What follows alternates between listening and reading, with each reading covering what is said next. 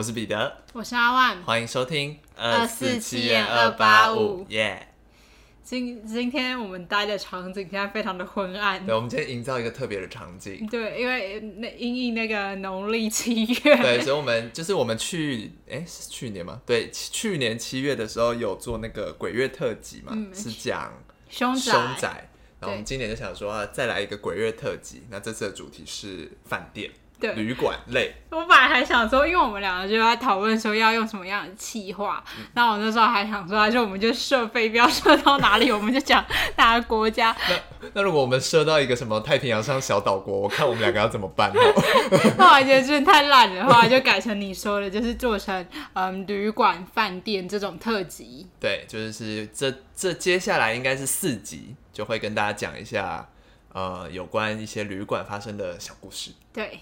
对，好，那照惯例，我们先来近况分享。对，近况分享，因为我们两个去了台南嘛。没错。我跟你说，我大晒伤。有有啊，你有跟我说过。背超高，没有，真的是，我现在到那边肩膀还超黑的，就整个整个这边是晒黑还是晒伤？先晒伤再晒黑，晒伤是轻微的，哦、但是。这一块只能变超级黑，因为我原本就属于比较健康肤色，原本就已经比较黑了，然后就这样一晒，真的完全没想到还能再突破。对，这是我近年来可能最黑的一次。然后而且我那时候不是穿一个短裤嘛，是。然后我现在大腿那边也有一个短裤的对，痕迹就是一个大色差。我想说，天哪，这是我们这次的台南行。我后来仔细回想。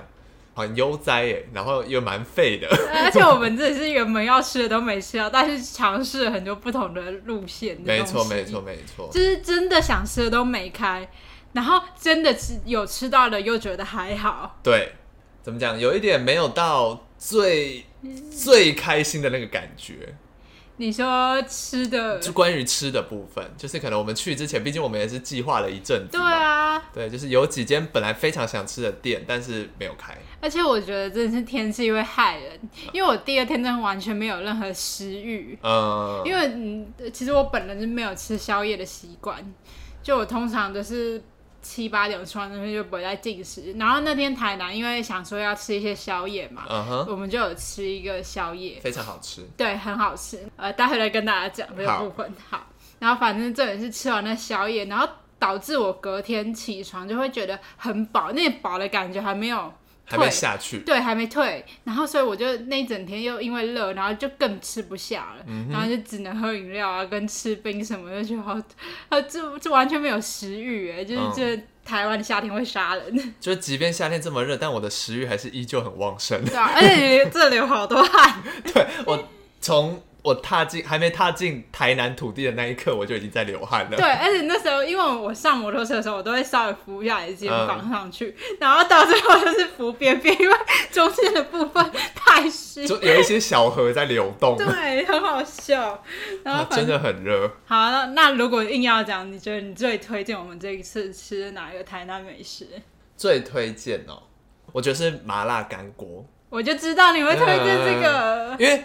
我本人是不吃辣，嗯，然后那个也真的没有辣，啊，对。可是我一开始会想说，他如果主打的是卖麻辣的东西，假设没有辣，应该会变得很普，嗯。可是它变成没有辣子，因为它原本就有做没有辣的，然后它是麻麻香，嗯，好好吃哎。好，我跟大家讲一下那家店名，就是小赤佬麻辣干锅，对，排非常多人，非常就是它是一个台南的宵夜美食，嗯哼。就台南这么多宵夜，它也是名列前茅的。对，然后如果大家是想吃，就是可能想吃饱一点的话，我建议就是那种肉类可以点两份，因为它其实一份没有很多。嗯，对。然后我们那天吃是因为拿回那个民宿民宿吃之后就有一点冷掉，嗯，不然我觉得它现吃可能会更好吃，但是它冷掉之后还是很好吃。我也觉得不错。对。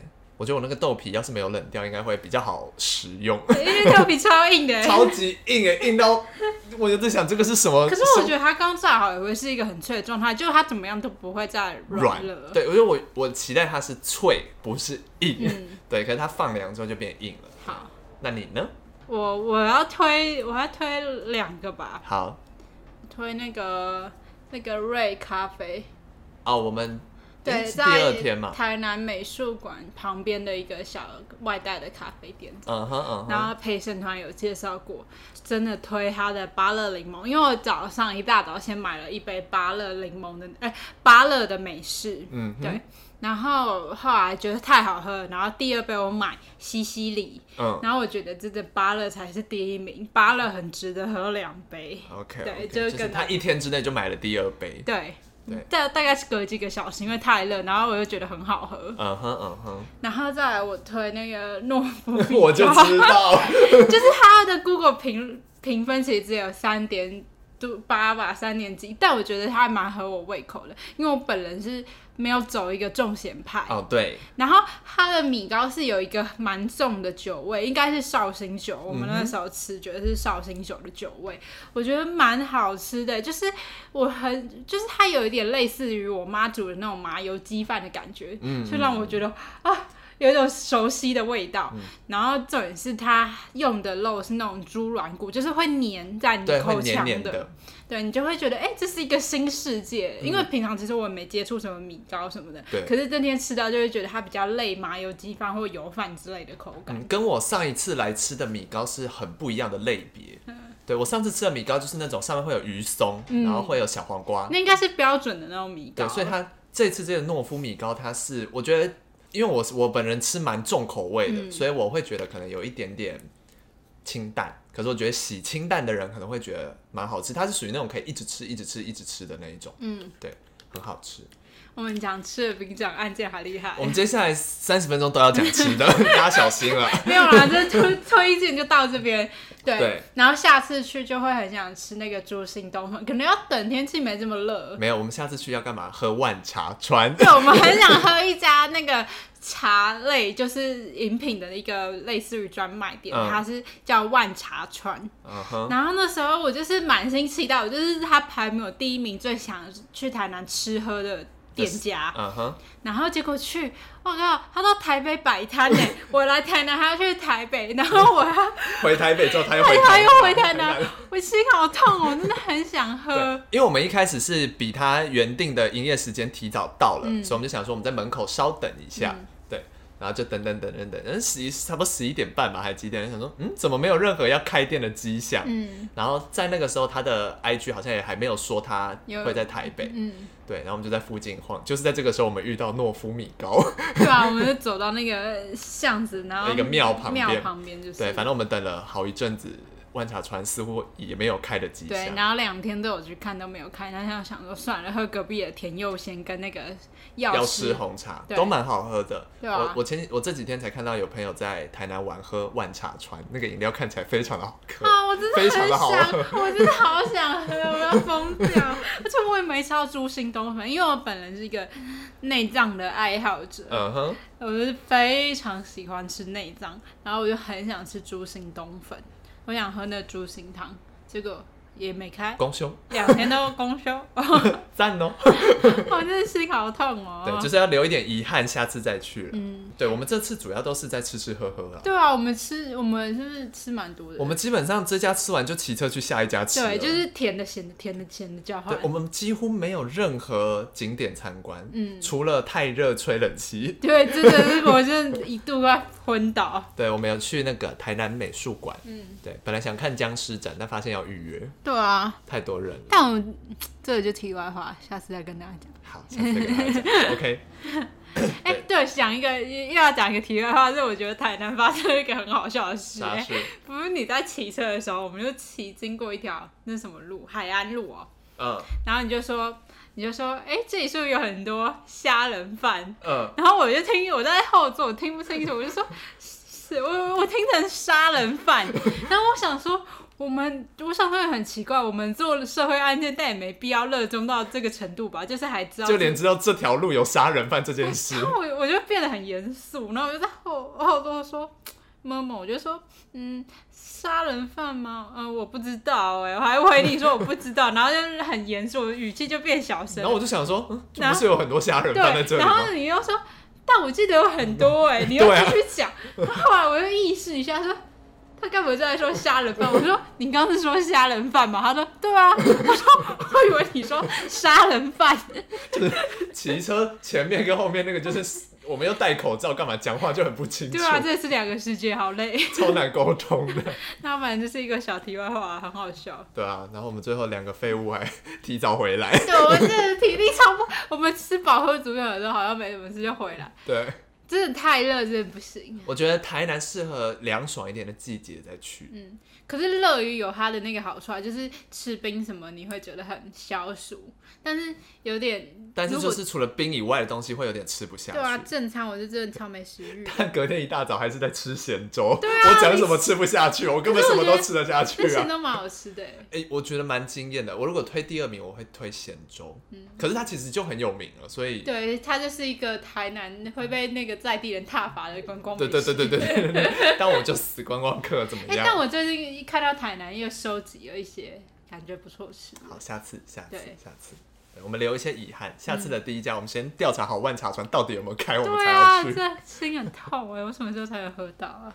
好，那我接下来跟大家分享就是很无聊的一个小故事。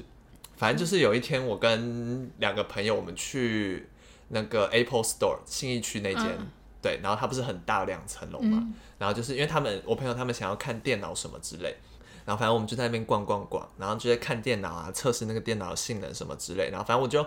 我们有呃，我们分成两个人跟一个人，就有一个人在别的地方逛，然后我们两个人就在那边看那个电脑，然后研究那个性能啊，干嘛干嘛之类的。然后我们就想说转头要去汇合了。这个时候，因为 Apple 应该说各个手机店的那个展示机不是都会这样插在那个桌上给大家看嘛，嗯、就是要充电嘛。嗯。然后就是现在最新的不是什么哎 iPhone 十三？嗯。对。然后我就想说，因为电脑区转头就是 iPhone 十三的展示区，想说去看一下。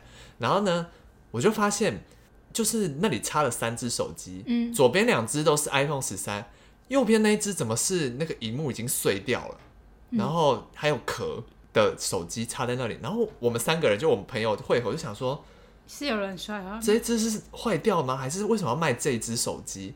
然后我们三个人就在那边研究，就想说。嗯，这是什么手机？然后就点开嘛，我们点开之后就发现那是别人的手机啊，uh, 然后它插在那里，然后我们这时候就觉得这件事很好笑，因为它在充电吧？对，在充电。然后我们就想说，怎么会有人把手机插在这边充电？这么白痴的。对，然后插在这边充电，我们就想说要录线动，然后就有人在录线动的时候，嗯、这时候有一个人，有一个辣妹走到后面说：“可以不要乱碰别人手机吗？”那个事主就在我们后面，然后我们三个人在那边录线动。超级尴尬，好尴尬、哦。然后我们这时候三个人一边尴尬的笑，一边仓皇逃离。可是，可是这人他也不应该这样公共偷电，因为那不是什么捷运站，那是 Apple Store。对对对对对，然后。我们后来就想说，这件事实在是太好笑。你应该插牙说，可以不要在这边充电吗？我也要充。我看他怎么应对。因为我们就理亏，因为我们有碰别人的手机了。这件事、嗯、是的确。可是我们一开始就想说，怎么会有一个这个手机？因为你们觉得它是 Apple 的展示机，但它不知道怎么坏掉，呃，不知道为什么坏掉。对，可是因为它荧幕是碎的，就它很明显，哈，可能是旁观来说很明显，那是一只别人的手机。我觉得你是被那个辣妹的气场吓到，如果是。不是辣妹，可能没有。我们可能就会对干。他就说，他如果语气是呃不好意思，那是我的手机，然后我们可能就会在那边大笑。可是他就说，可以不要碰别人的手机吗？就是他他气势已经赢过我们了，我们已经没办法说什么。怎么会有人那边充电？好怪。但我事后回想，好聪明的一个那个。可是实际上不行啊！啊，如果真的有人拿走或怎样？对啊，我觉得重点是你如果插着，你站在旁边就算。他重点是他插着，但他离开了，你懂吗？他去别的地方了。所以我们不知道他，他是从远处走回来。谁会在那边充电？我觉得超酷的，超可以去借行动电源吗？这里超多行动电源站的。对啊，我就觉得这件事，但我们当下非常尴尬，因为我们我们比较像是做坏事被抓到的那一方。嗯、对，跟大家分享就是，如果你有手机没电，可以去 iPhone 的 Apple Store。哪可以啊？哪哪可以？如果被店员发现也是很尴尬，好不好？超级尴尬。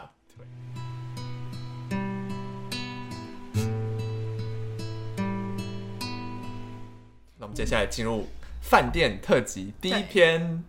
那其实我今天要讲的，它不是一个饭店，OK，它是比较那种早期的旅社。嗯哼。那今天要讲的呢，就是一起基隆的案件。那这起案件呢，其实在当时就震惊了台湾的社会，嗯，就是为台湾社会投下一个可怕的震撼弹。那今天要讲的就是基隆五福旅社命案这件事情呢，要回到一九八八年的六月二十三日。当时呢，一九八八年是民国七十七年。那民国七十七年呢，其实是台湾解严后的第一年。嗯哼。所以当时呃，民主跟自由的风气才刚刚开始兴起。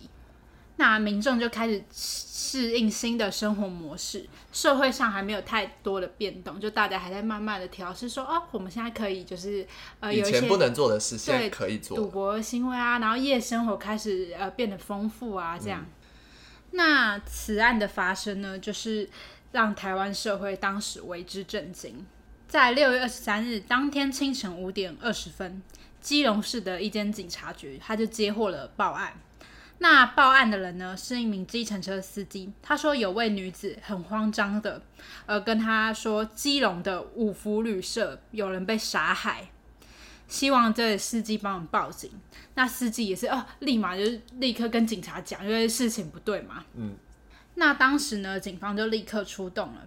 一到现场呢，发觉这名女子说的是真的，因为从一楼进去就一片狼藉。让人更紧张的是，现场是充满浓浓的血腥味。然后这时候，警方就开始意识到可能大事不妙。那其实呢，这间基隆的五福旅社呢，它就在中正区的信三路东岸码头附近。其实，在基隆来说，算是一个热闹的区域。那旅社呢，是由简顺宏及周美珠夫妇经营着。那旅社总共就是五层楼，其实规模不算大，就是一个透天厝的概念。当警方呢在深入到旅社的内部之后呢，现场的血迹斑斑，而且几乎是血染整间旅社，好可怕。那其实这个五福旅社呢，它也不仅仅是一个单纯的旅社，因为在当时呢，其实。嗯，因为刚刚说到了吧，解严了，所以大家开始会比较自由，所以会有些夜生活以及一些深色场所在偷偷摸摸的经营着，而且大家也很喜喜欢去签那个大家乐，嗯、去做一些赌博的行为，小赌怡情这样。OK，那五福旅社呢，其实也为了赚更多的钱，所以都会请一些应招的小姐。然后吸引客人上门，那这些应招的小姐呢，都不是五福旅社呃原本自己请来的，是从外面再打电话叫的，嗯，对，不是他们原本就有的。那其实当时呢，很多旅社都采取这样的模式来经营，也就是说，就是五福旅社会有一些固定的房间，就是来从事特定的性交易的行为。到了现场呢，其实当时请司机报案的女性，她就是。五福旅社请来的应招小姐，她叫做露露。嗯，那露露呢，就跟着警方帮忙指认死者，然后以及带路。而警方呢，最先发现的死者呢，就是简顺宏夫妇。他们在一楼的一零一号房被杀害，也就是第一间房间。嗯、那老板呢，简顺宏被发现倒在浴室，然后那个血迹几乎是弥漫在整间厕所里面，然后浴缸上面全部都是红色的。当时的照片还是黑白照片，可是其实你看那张照片就知道，那个黑的范围就都是血。嗯，那老板娘周美珠呢，则是沉尸在一零一号房的床上，而且凶手呢是撕下了呃房间的床单，然后绑住两个人的双手，就是压制他们的行动，而且嘴巴呢就是为了避免他们喊叫，还用毛巾塞住。嗯，然后包括呢双眼其实还被蒙住。就等于说，他们行为是被完全限制住的。嗯，那颈部的气管呢，以及动脉都被凶手用利刃割断，就是简直是一刀毙命，嗯，所以才会造成那么大的出血量。那接着呢，警方又继续来到隔壁的一零二号房，发现呢又有一名女性的尸体。那这名女性的尸体呢，其实是五福旅社的服务生吴小玲。嗯。那接着呢，警方又继续来到了一楼厨房前，然后发觉有位房客沙一鸣也惨遭杀害。嗯，那沙一鸣呢，其实是一名退役的宪兵，所以他其实汉操应该不错，嗯，就是身材蛮好的。但凶手呢，却成功制服了他，所以也让人怀疑说，会不会凶手其实不只有一个人，一个人对，可能是一个集团的作案。嗯。接着呢，又来到了二楼，又在二零二号房内发现了一名女性沉尸在床上。那那这个二零二号房就是我们刚刚说到比较特别的房间。OK。那这名女性呢，就是当天五福旅社请来的应召女郎可可。那本名叫傅淑美，凶手呢也用同样的手法压制住她。嗯。然后也是一刀毙命的杀害。那其实除了五名被害者的尸体之外呢，其实警方呢也发现旅社的抽屉现金不翼而飞。那老板简顺红的劳力士手表以及金戒指都被人拿走。当时可可其实身上还带有一个金项链，然后还有他身上的所有证件都被偷走了。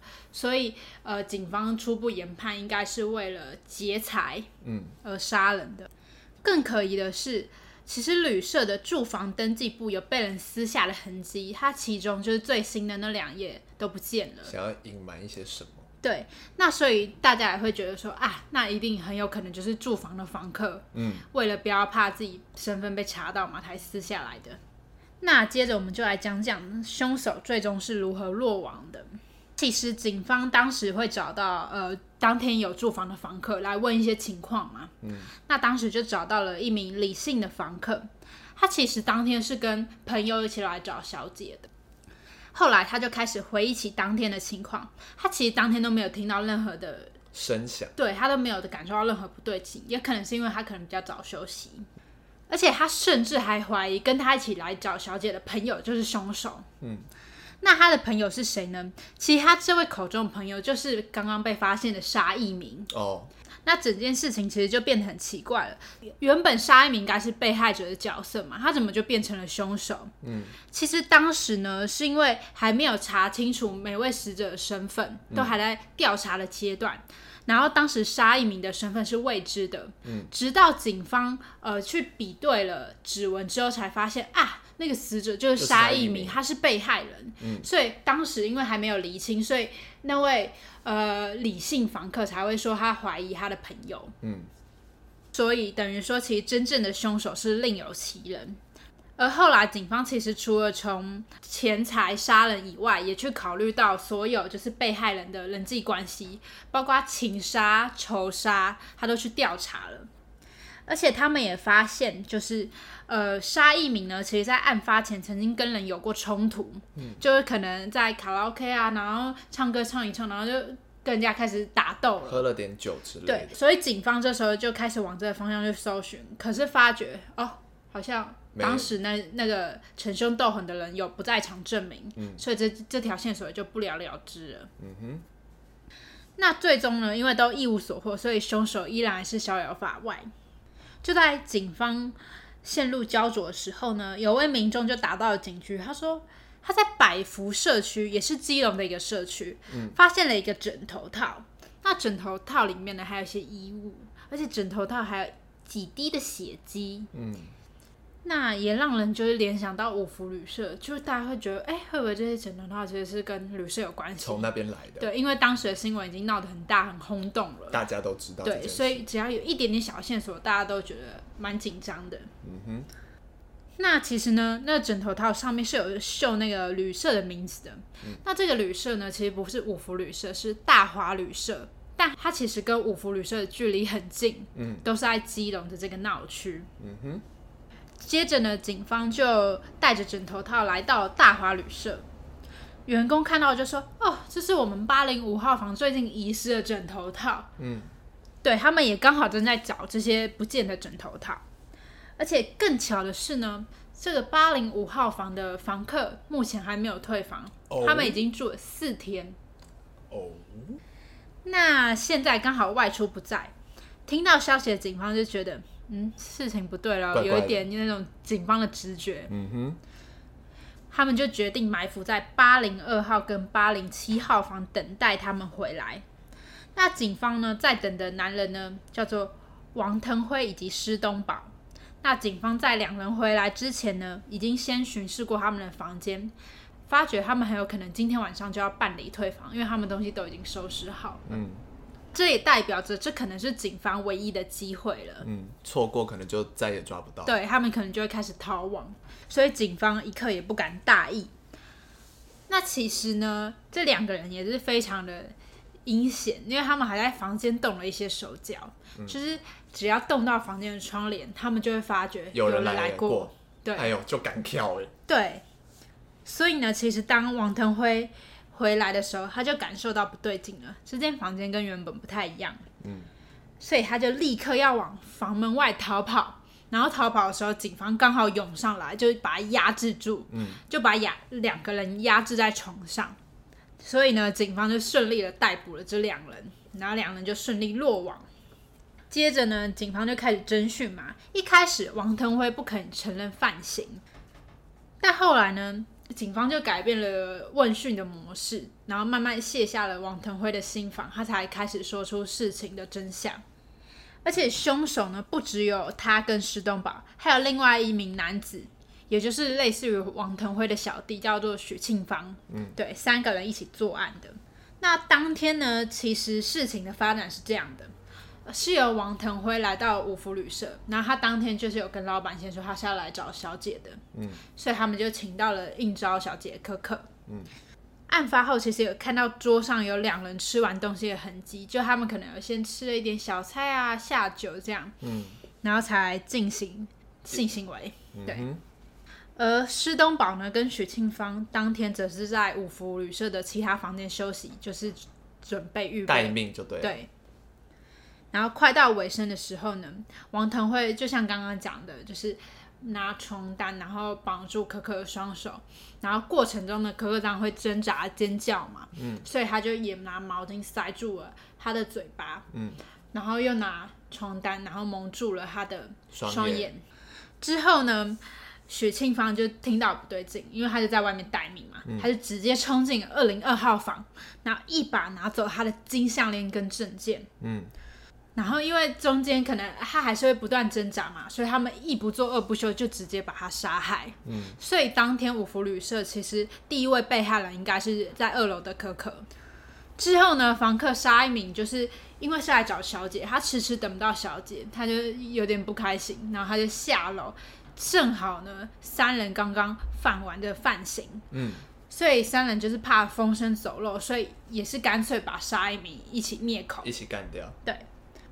之后呢，三个人再来到了一楼，把老板夫妇以及服务生吴小玲一起杀害。啊，有够衰。对，服务生呢，其实当天他是有机会可以逃跑，可是他因为太过于害怕，他不敢往外逃，嗯、因为很怕他们也会追上来，嗯、所以他其实是一边哭，然后一边颤抖，然后完全没办法动弹，吓吓到不行了。对，所以他最后也没逃过死劫。那其实，在五福旅社命案之前呢，三个人早就在台北的另一间旅社，就是叫做“来得好”的一间旅社，也犯过类似的案件，劫财的案件对。对，只是他们当时呢是捆绑了十几位的服务生以及客人，然后洗劫财物，但是他们并没有杀人。嗯，那就在隔年的一九八九年的七月二十八号呢。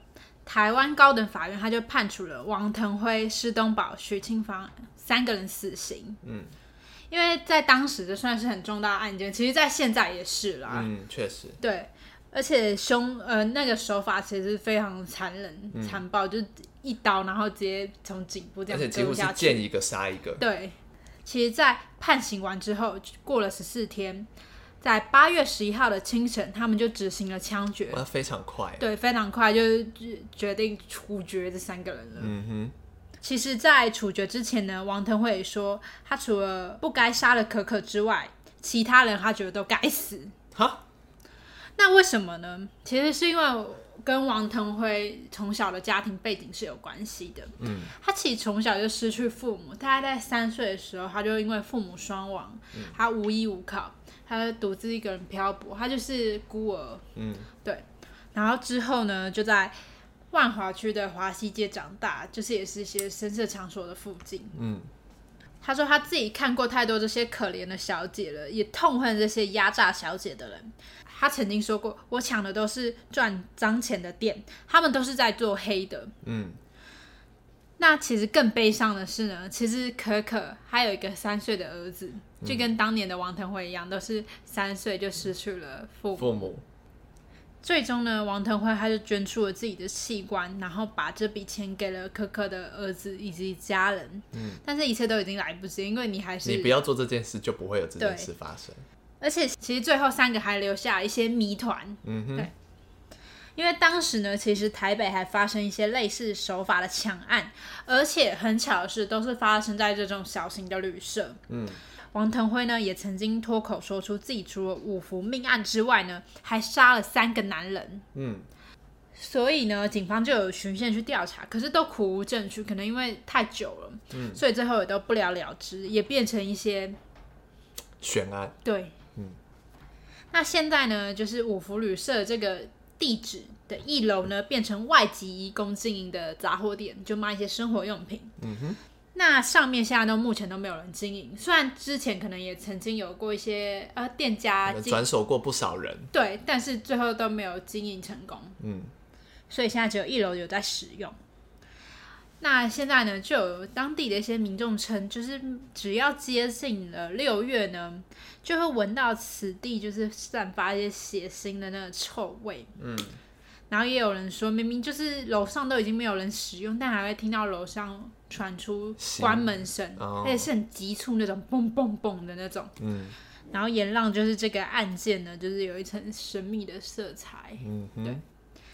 那其实呢，他讲他杀了可可的这这做的这些坏事，其实跟他后来证实是蛮矛盾的，跟他后来的一些讲的话是蛮矛盾的。他如果真的。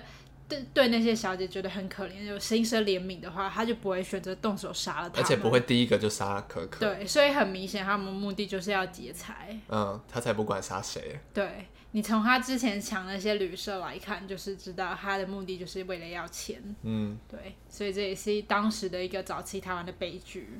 这个案子好像蛮大的哈，因为我查网络上好像蛮多资料的。嗯，好可怕，好可怕！旅馆真的是一个。